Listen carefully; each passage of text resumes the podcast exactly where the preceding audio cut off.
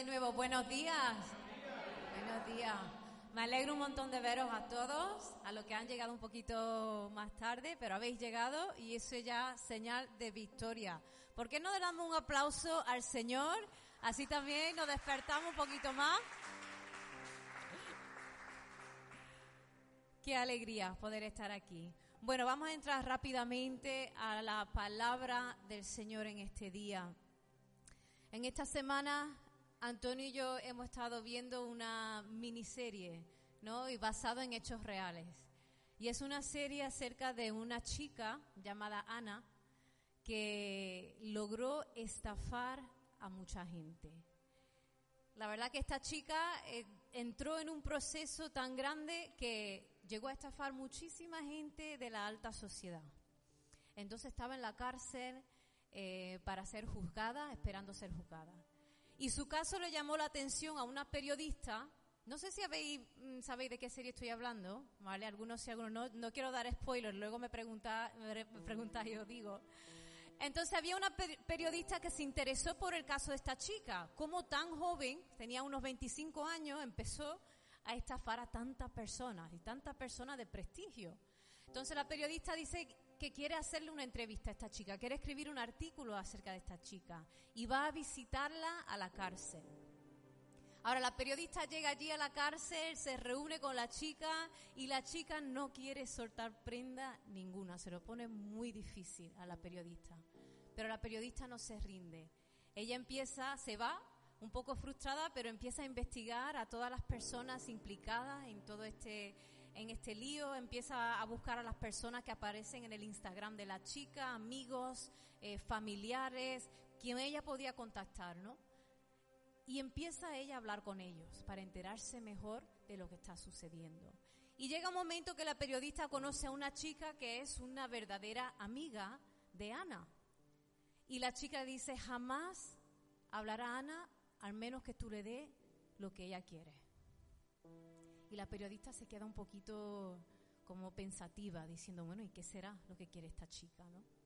Pero bueno, ella después de pensar un tiempo vuelve un día a visitar a Ana y una vez más le suplica Ana, déjame que cuente tu historia, déjame que yo dé al público mm, toda la información que tú quieres que yo dé, que yo quiero aportar algo para que tu historia llegue al público. Y Ana no soltaba prenda.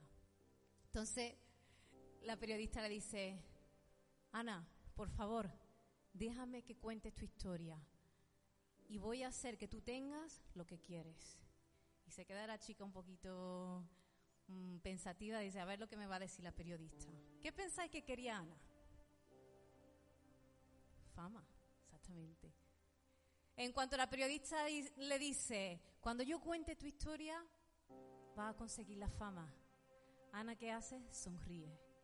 Y ahí empieza todo el desarrollo de la serie, eh, que os recomendaré después si me lo preguntáis. Y es tan interesante. Esta chica, aunque logró estafar miles y miles y miles de dólares a personas muy prestigiosas, hasta a bancos, ella no estaba buscando el dinero, estaba buscando la fama. Estaba buscando ser vista por la gente. ¿Os suena? Vivimos un tiempo que la gente quiere ser vista por la gente. Pues todo esto me llevó, y leyendo la palabra del Señor, eh, me llegó esta predicación y esta palabra, ¿vale? Porque hoy no vamos a hablar acerca de ser visto por la gente, sino vamos a hablar a ser visto por Dios. He titulado la predicación de hoy El Dios que te ve. Y la verdad que ha sido, Dios cuando quiere hablar algo, lo hace y va encajando todas las cosas. ¿eh? Nosotros no sabíamos de qué iba esta serie y, y, en esta semana estaba yo leyendo la Biblia y me hablaba Dios de todo lo mismo. ¿no? Entonces hoy quiero hablar de esto. Y quiero que busquéis en vuestras Biblias, en el libro de Génesis, capítulo 16. Y para iniciar yo voy a leer del versículo 1 al 11 y luego el 13. ¿Vale? Y vamos a hablar del Dios que te ve. Amén. ¿Estáis conmigo? ¿Sí?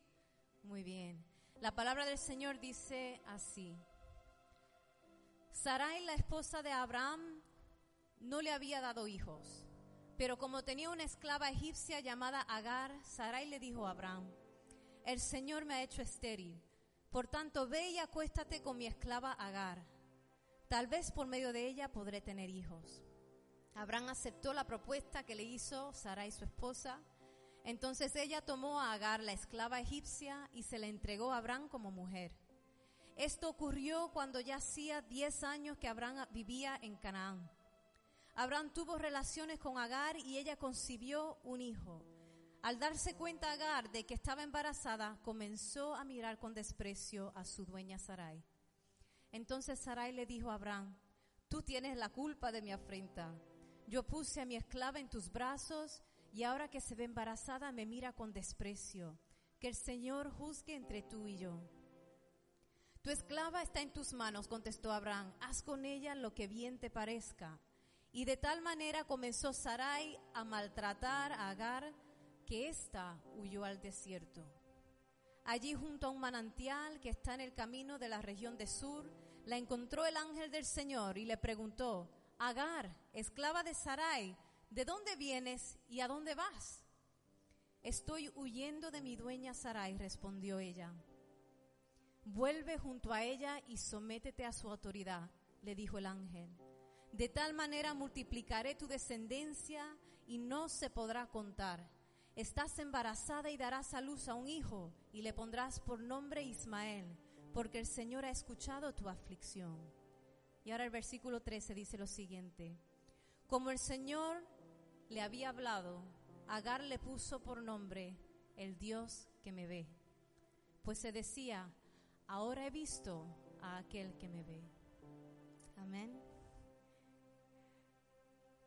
En primer lugar, quiero decirte que Dios ve tu frustración. Os quiero poner en contexto para, que los que, para los que no conocen la historia, pero hemos leído una historia que parece sacada de una telenovela. Y, y, de las telenovelas del estilo o de las turcas o de esas latinas, las que son bastante, bastante exageradas, ¿no?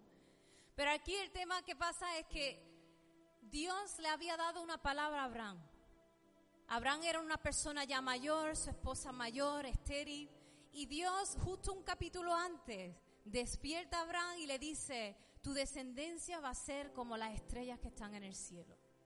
Es bastante, no se pueden contar las estrellas en el cielo. Y wow, Abraham y Sarai estaban contentas, no sabemos cómo esto va a ser, pero Dios lo ha prometido. Pero pasó el tiempo y pasó el tiempo y nada ocurrió. ¿Y qué pasó? Que Sarai se frustró. Entonces Sarai dijo, bueno, yo tengo una esclava, una mujer que me atiende a mí, la verdad que ellos no estaban mal y tenían una chica en la casa, ¿no? Y dice, Abraham, cógela a ella, ella es joven, aprovechala a ella, te acuestas con ella, tienes un hijo con ella y así se cumple la promesa. Y a que para nosotros eso suena muy raro, incluso muy inmoral, ¿no? Que, puede, que es inhumano. Mm, Agar era esclava, no tenía opinión en este asunto, ella tenía que hacer lo que había dicho su, su jefa. Y esto para nosotros parece muy inmoral, pero sin embargo en esos tiempos era algo muy normal y muy común. Qué pena, que era muy normal y muy común. Porque allí la tradición era y la costumbre era de que si había una mujer como Sarai, que estaba estéril, ella podía decirle a su esclava que se acostara con su esposo y luego, si ella se quedaba embarazada, el bebé no le pertenecía a la esclava, le pertenecía a Sarai porque era su dueña. La esclava no tenía valor. Entonces, imaginaros a Agar que cae en esto sin buscarlo, sin quererlo, se queda embarazada y de repente que a Agar le pasó algo que es muy común y corriente en las mujeres, le coge manía a Sarai. Alguien que estaba embarazada aquí le cogido manía a alguien en el embarazo. sí, no, Magali, no te voy a preguntar aquí, pero es algo muy común. Y eso es lo que sucede con Agar, que le coge manía a su dueña.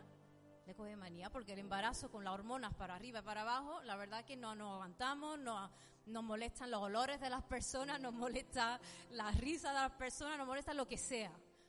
Tonterías nos molestan. ¿A que sí, Miriam? Tú sabes, tú sabes de eso bien, ¿no? y así estaba Agar. Entonces Sarai se enfadó con ella y la empezó a maltratar. Dice que fue tanto, tanto el maltrato que Agar tuvo que huir y se fue de casa. Una mujer embarazada, un embarazo no buscado, de repente se encuentra huyendo porque no aguantaba más la injusticia que este se le estaba haciendo. Agar no había hecho nada malo, había obedecido a su dueña, se había quedado embarazada, le iba a dar el hijo. Ella sentía moverse la criatura en su vientre y todos los días decía, este niño no es mío, aunque yo lo lleve, aunque lo esté sintiendo, aunque yo lo quiera, no es mío. Y aún así, Sarai la maltrataba. En vez de cuidarla, la maltrataba. Y fue ahí cuando huyó Agar, frustrada, desconsolada por la injusticia que estaba viviendo, que se le apareció Dios. Y es muy interesante porque yo no sé si tú alguna vez has estado frustrado. yo me imagino que sí. Si vives en el mundo que vivimos, seguro que sí.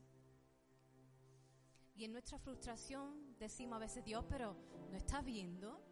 Dios, pero tú cómo permites eso? Pero Dios, estoy aquí, estoy mm, perdida o estás tú enfocado en otra cosa que no estás viendo lo que está ocurriendo. ¿Cómo permites la injusticia sobre mí? Y yo me imagino a Agar pensando de esa manera. Y Dios se le presentó. ¿Te has hecho esas preguntas alguna vez? Dios, ¿dónde estás? ¿Dónde estás? ¿En serio va a permitir que esto sea así? Pues quiero decirte que Dios ve tu frustración. Dios vio a Agar. Dios sabía lo que ella estaba pasando y le habló. Pero es curioso lo que él le dijo. Porque fijaros en el versículo 9 lo que dice lo siguiente. Vuelve junto a tu dueña y sométete a su autoridad. Y luego le dice, de tal manera multiplicaré tu descendencia que no se podrá contar. Dios le prometió a Agar la misma promesa que le hizo a Abraham. Abraham le dijo, tu descendencia será tan grande que no se podrá contar, será como las estrellas. Y de repente Dios dice, tú tranquila, que yo estoy viendo tu injusticia y tu descendencia va también va a ser incontable de lo grande que va a ser. Pero había una condición para ella recibir esa promesa que Dios tenía para ella. Y era que tenía que volver a casa. Pero no solamente volver, porque ella podía haber vuelto y servirle el desayuno a Sarai de manera brusca, quitarle la mirada, pasar de ella por la injusticia que estaba viviendo. Pero yo le dijo, sométete a tu dueña. En otras palabras, Dios le estaba diciendo, vuelve, aguanta, que tu bendición viene, pero aguanta con la actitud correcta. Y yo no sé si tú en esta mañana te encuentras frustrado. Si ha pasado injusticia y parece de que las cosas no encajan. Tú dices, Dios, yo no veo que tú estás haciendo nada. ¿Estás viendo lo que me ha pasado? Dios hoy te dice, yo te veo, hijo mío, hija mía, yo te estoy viendo, lo estoy viendo todo. Y tú tranquilo que yo te voy a bendecir y te voy a bendecir de sobremanera, como lo dijo Agar. Pero aguanta y ten la actitud correcta. Ahora, ¿cuál es la actitud correcta? Porque en el caso de Agar es muy interesante. ¿eh? Agar no había hecho nada malo y estaba haciendo, estaba viviendo una injusticia. Habiendo hecho todo bien, estaban haciendo injusticia sobre ella. ¿Cuál era la actitud correcta que ella tenía que tener? Y el Señor me llevó a Lucas capítulo 6, 28, unas palabras de Jesús que dice lo siguiente, bendecí a quienes os maldicen, orar por quienes os maltratan. ¿Qué debemos hacer? Orar, bendecir. Aquellos que te están haciendo injusticia, es verdad que para nosotros no tiene lógica humana, pero Dios dice, si tú quieres recibir mi bendición, tú tienes que hacerlo de esta manera. Aquellos que te han herido, aquellos que te han hecho daño, incluso aquellos que te están haciendo daño ahora mismo, ora por ellos bendícelo, que tu bendición llegará. Amado, amada, el Señor ve tu frustración. no te desalientes. Sigue, sigue, sigue confiando que tu bendición llegará. Pero no pierdas la actitud. Esto no es que como tengo el derecho, porque a mí se me ha hecho el mal, yo actúo como debo actuar. No, no, no, no. Actúa como te manda Dios. Ten la actitud correcta y verás la bendición del Señor. Amén. Una palabra preciosa, preciosa, preciosa, pero no puedo terminar ahí porque igualmente que Dios ve tu frustración, tengo que decir una cosa más. Bueno, alguna cosita más, pero Dios también ve tu pecado. Lo siento. Yo sé que esa, esa parte es un poco fuerte, no es, lo que queremos escuchar, y mucho menos después de que decimos que Dios ve tu, tu, tu frustración y te va a bendecir. Pero Dios ve tu pecado. Leamos en Génesis 6. Vamos a leer en el mismo libro, un tiempo antes de Abraham. Dice Génesis 6, versículos 5 y 6. Y vio Jehová que la maldad de los hombres era mucha en la tierra y que todo designio y los pensamientos del corazón de ellos era de continuo solamente el mal. Y se arrepintió Jehová de haber hecho el hombre en la tierra y le dolió en su corazón. Fijaros, estamos leyendo unos pasajes de la generación de Noé.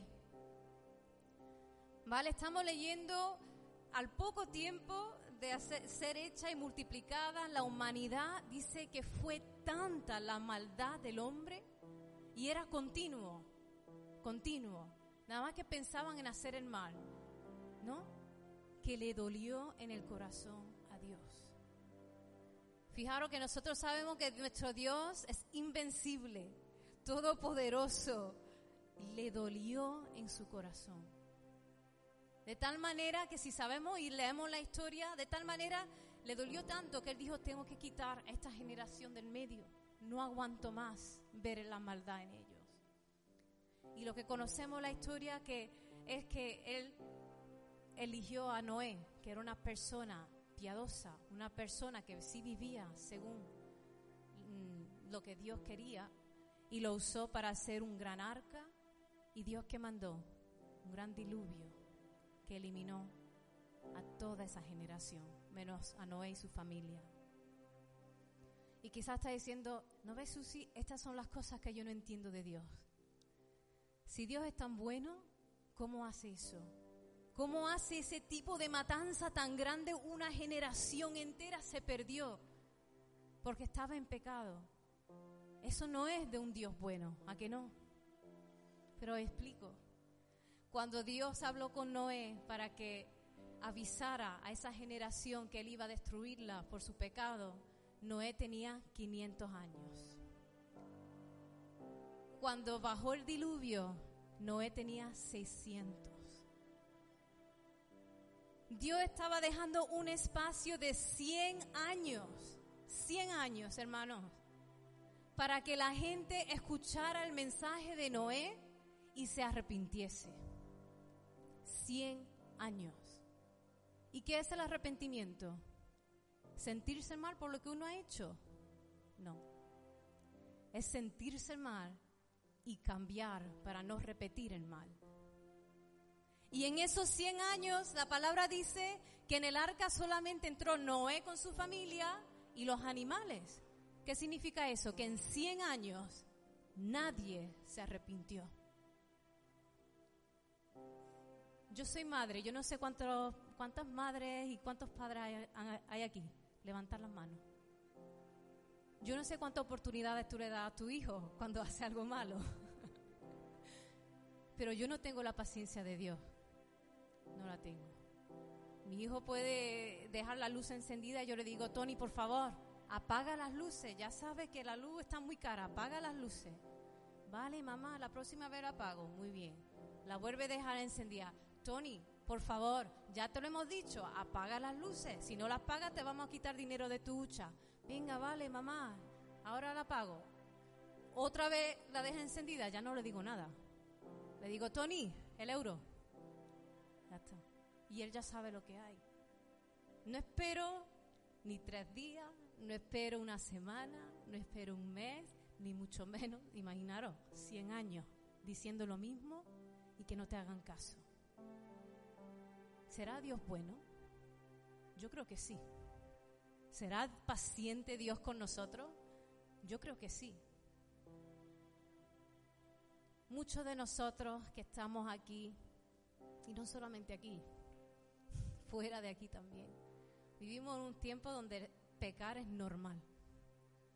Incluso nos atrevemos a llamarnos cristianos sabiendo que vivimos en pecado. El ser cristiano significa ser pequeños Cristo, ser una imagen de Jesús. Y nosotros nos ponemos esa etiqueta, yo soy cristiana, yo soy cristiano. Y sin embargo vivimos día tras día pecando y no tenemos intención de dejar de hacerlo. Y es muy duro, hermanos, pero es que es así. Sabemos que llevamos rencor en nuestro corazón y justificamos ese rencor. No, no, el Señor me entiende, Él sabe por qué tengo yo esto. Y no perdonamos. Pues eso es pecado. Se nos va la lengua todos los días y hay algo que algo o alguien que criticamos. Hay algo o alguien que juzgamos. Eso es pecado. Vivimos en fornicación, vivimos en adulterio, no pasa nada, Dios entiende mi situación. No pasa nada. Sí que pasa, eso es pecado. Es pecado.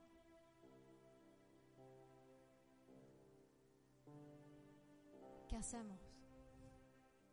El Señor aún no ha mandado un rayo sobre nosotros. El Señor aún no nos ha condenado y no tiene intención de condenarnos. Su corazón duele dentro de sí.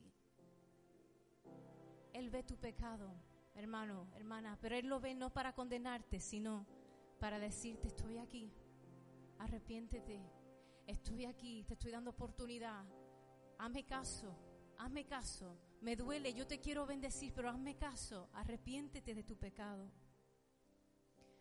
El apóstol Pedro en su primer mensaje, después de ser lleno del Espíritu Santo, lo podemos leer en Hechos 2, versículos 38 y 39, dijo lo siguiente. Arrepentíos y bautícese cada uno de vosotros en el nombre de Jesucristo para perdón de los pecados y, y recibiréis el don del Espíritu Santo, recibiréis el regalo del Espíritu Santo. Porque para vosotros es la promesa y para vuestros hijos y para todos los que están lejos para cuantos el Señor nuestro Dios llamare. El Señor ve tu pecado, pero el Señor ve también el regalo que Él te quiere dar. Ese regalo que Él te quiere dar es su Espíritu Santo. El Espíritu Santo es el poder, la esencia de su poder, de su presencia en nuestras vidas. Y Él no lo quiere dar solo, no solamente a ti, sino Él dice que te lo quiere dar a tus hijos, a tu familia, a los que están cerca, a los que están lejos, porque es una promesa que Él ha guardado para ti. Pero hay una condición, hermanos, no tenemos que arrepentir. El Señor ve tu pecado, hermano, pero Él te ama. Él te ama. Y en su amor, Él te dice, arrepiéntete, arrepiéntete y te bendeciré. Yo quiero la bendición del Señor. Y aquí somos todos pecadores. Y todos los días tenemos que ir al trono de su gracia y decirle, Señor, me arrepiento. Me arrepiento, Señor. Me siento mal porque te estoy haciendo daño. Pero no solamente me siento mal, sino que, Señor, voy a rectificar para no seguir heriendo tu corazón. Amén. El Señor también ve tu motivación. Wow. Esta es muy potente. Aquí tengo varios versículos. El primero en Mateo capítulo 6, del 1 al 6, y luego el 16 al 18, el mismo capítulo. Vamos a leer lo siguiente. Dice esto es Jesús hablando. Guardaos de hacer vuestra justicia delante de los hombres para ser vistos de ellos. De otra manera no tendréis recompensa de vuestro Padre que está en los cielos. Cuando pues des limosna, no hagas trompeta delante de ti como hacen los hipócritas en las sinagogas y en las calles para ser alabados por los hombres. De cierto os digo que ya tienen su recompensa. Mas cuando tú des limosna, no lo sepa tu izquierda lo que hace tu derecha, para que sea tu limosna en secreto. Y tu Padre que ve en lo secreto, te recompensará en público. Y cuando ores, no sea como los hipócritas, porque ellos aman el orar en pie en las sinagogas y en las esquinas de las calles, para ser vistos por los hombres. De cierto os digo que ya tienen su recompensa, mas tú, cuando ores, entra en tu aposento y cerrada la puerta, ora a tu Padre que está en secreto. Y tu Padre que ve en lo secreto, te recompensará en público. Versículo 16. Cuando ayunéis, no seáis austeros como los hipócritas, porque ellos demudan sus rostros para mostrar a los hombres que ayunan. De cierto que os digo que ya tienen su recompensa. Pero tú, cuando ayunes, unge tu cabeza y lava tu rostro, para no mostrar a los hombres que ayunas, sino a tu Padre que está en secreto y tu Padre que ve en los secretos te recompensará en público. Recordar la historia de Ana, ¿no? Ana quería ser vista por la gente y estaba dispuesta a hacer lo que hiciera falta para que la gente la viera. Y aquí Jesús no está condenando que nosotros demos ofrenda en la iglesia y que la gente te pueda ver. No, no está condenando que nosotros podamos orar y que alguien escuche nuestra oración. No. No está condenando de que ayunemos y que se lo comentemos a nuestro hermano, a nuestra hermana. Estoy ayunando, por favor no me invite a comer. No. Jesús está condenando la motivación. A veces es muy fácil engañar a la gente y podemos parecer muy espirituales, podemos parecer muy generosos, podemos parecer muy buenas gentes, pero la motivación la ve quién? Nuestro Padre. Nuestro Padre ve la motivación. Es bueno que vea la gente nuestras buenas obras. Jesús lo dice un capítulo antes. Así que cuando vea la gente vuestras buenas obras puedan glorificar al Padre. Pero muchas veces no queremos glorificar al Padre, sino que queremos que la gente nos glorifique a nosotros. Que nos diga, wow, qué buena es Susi wow, qué generoso es Antonio. Y eso está muy bien que lo diga, pero yo no doy para que yo lo diga. Hay personas que incluso en la iglesia sirven para ser vistos. Yo sé que algunos de vosotros sabéis de lo que estoy hablando. Eh, lo hemos visto, lo hemos visto. Queremos ser las estrellas de esta historia. Dios ve tu motivación. Dios ve tu motivación. Y cuando nuestra motivación es la incorrecta que ha dicho, ¿qué dice la palabra? Ya ha recibido su recompensa. Quería que lo viera la gente, ya lo ha visto la gente. Ya está. Pero cuando hacemos las cosas con la motivación correcta para glorificar a nuestro Padre, dice que la recompensa viene de quién? ¿De la gente?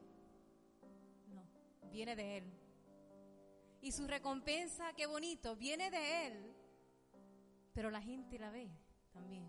Dice, yo te, yo te voy a recompensar, pero en público. Haz lo que haga en secreto, con la motivación correcta. Yo te voy a recompensar y la gente lo va a ver. ¿Y la gloria será para quién?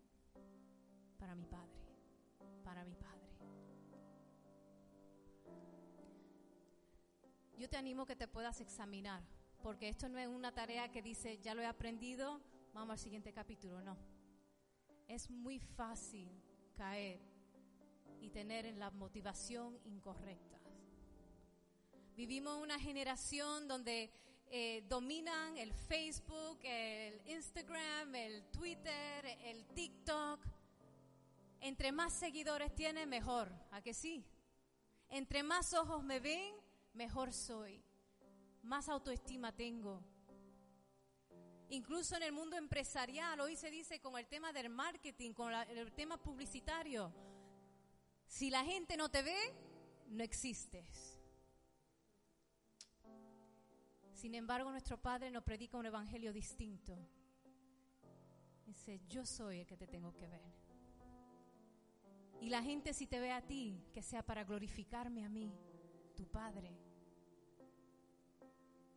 Porque la gente cuando nos glorifica a nosotros es una recompensa muy barata. Porque hoy te quiere y mañana te odia. Hoy te alaba y mañana habla pestes de ti. Sin embargo, la recompensa que da el Padre es de gloria y la gloria de Dios es eterna. Dios ve tu motivación, examínate. Dios no te juzga, no te condena, pero examínate y recuerda que estamos aquí para darle la gloria a Él. Amén. Bueno, y por último quiero decirte que Dios ve tu fe. Dios ve tu fe. Hebreo 11.1 dice que la fe es la garantía de lo que se espera, la certeza de lo que no se ve. La fe es la base de nuestra vida cristiana. Precisamente creemos en un Dios que no hemos visto físicamente. Que la mayoría, 99,9% de los cristianos, no hemos oído audiblemente la voz de Dios. Sin embargo, creemos. Eso es fe, creemos. Y la fe es lo que mueve el corazón de Dios. Dios ve tu fe y Él se mueve, vamos. Igual que el pecado hace doler su corazón, la fe hace mover su mano. Y vamos a leer porque tengo algunos pasajes donde Dios se mueve según la fe de las personas. En Marcos 2.5, este pasaje de donde llegan unos amigos y llevan a un paralítico en su cama a, Jesús para que Jesús ore por él y no, pueden entrar a la casa donde Jesús está y ¿qué hacen? Rompen el techo para bajarlo, para ver a Jesús. Y mira lo que pone el versículo 5. Al ver Jesús la fe de ellos, le dijo al paralítico, Hijo, tus pecados son perdonados. No solamente perdonó su pecado, en el versículo 11 dice, a ti también te digo, levántate, toma tu lecho y vete a tu casa. ¿Qué vio Jesús? La fe de ellos. Si vamos a Mateo capítulo 9, versículo 22, había una mujer con un flujo de sangre, una hemorragia tremenda, llevaba años y años sangrando y no había encontrado cura. De repente llega en medio de una multitud, ve a Jesús y dice, si solamente tocase yo su manto, si solamente pudiese tocar su ropa, yo sé que seré sana. Eso sí que es fe. Y dice versículo 22, Mateo 9, 22, Jesús se dio, se dio la vuelta, la vio y le dijo, ánimo hija, tu fe te ha sanado. La mujer quedó sana en aquel momento. ¿Qué vio Jesús en esa mujer? Su fe. Más tarde, en ese mismo capítulo, Dice que llega Jesús a la casa y le vinieron a él dos ciegos, versículo 28. Y Jesús les dijo, ¿creéis que puedo hacer esto? Ellos dijeron, sí, Señor. Entonces le tocó los ojos diciendo, conforme a vuestra fe os sea hecho. Y los ojos de ellos fueron abiertos. Jesús vio la fe de estas personas y las recompensó.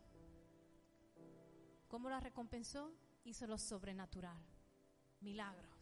Hizo algo que ellos por su propio medio no iban a poder conseguir jamás en la vida.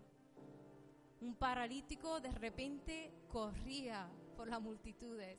Una mujer que nadie se le acercaba, que ningún médico la podía haber, no la pudo tratar y sanar, de repente dejó de sangrar.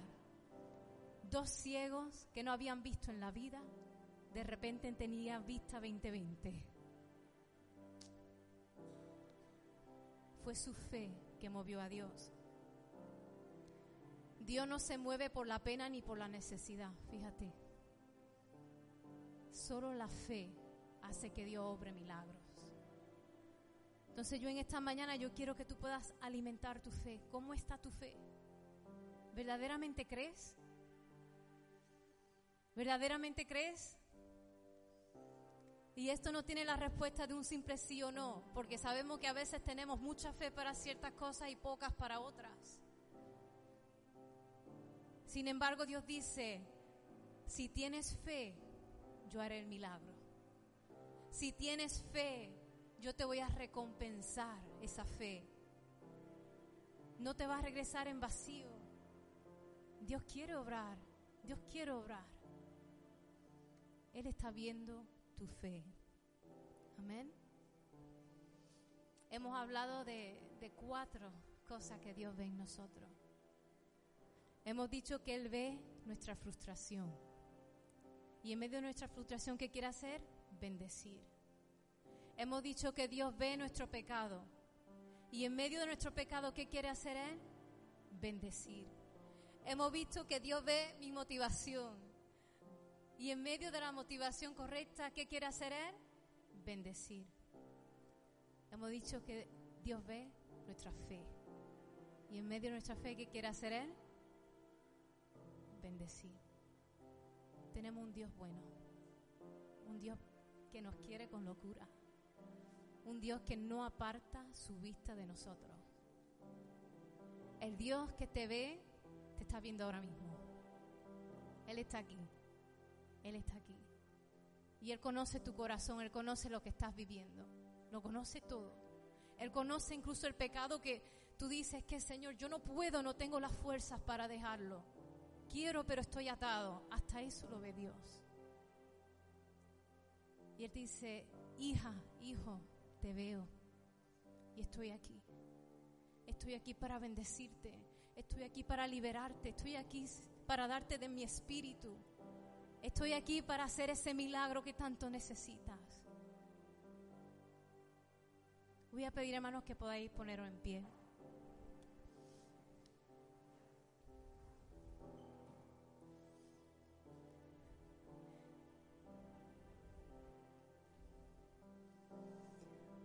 Porque Dios nos ve.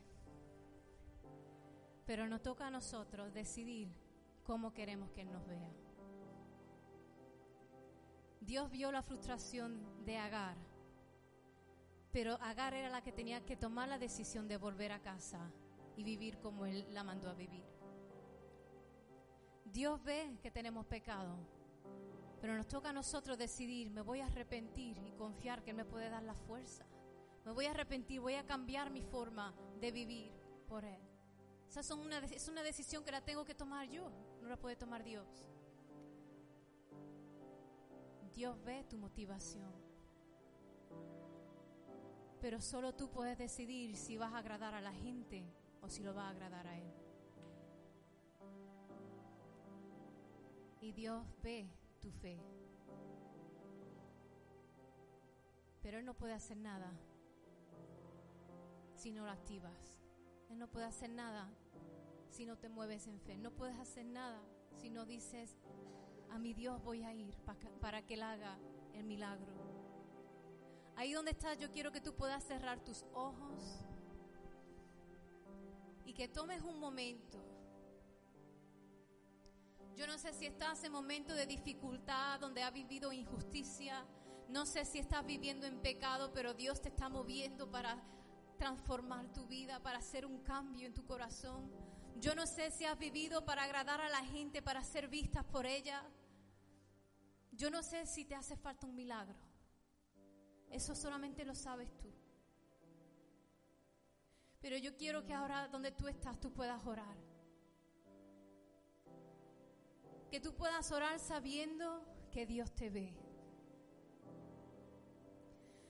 Que tú puedas orar sabiendo que no solamente te ve, sino que está deseando obrar. Está deseando bendecirte.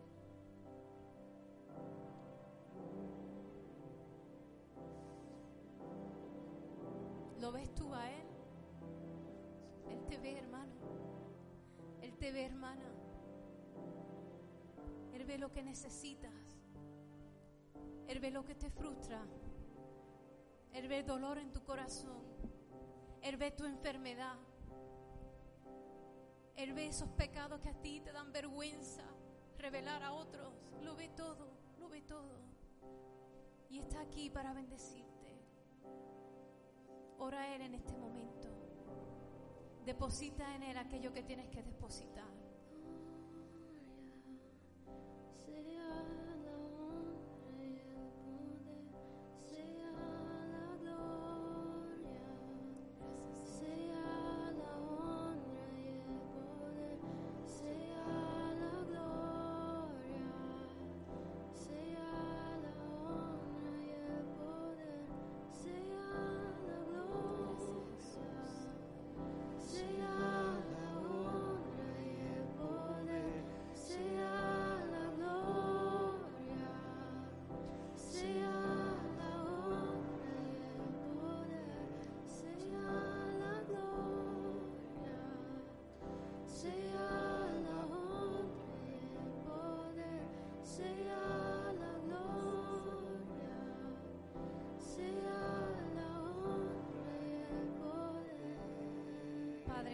momento yo te doy las gracias.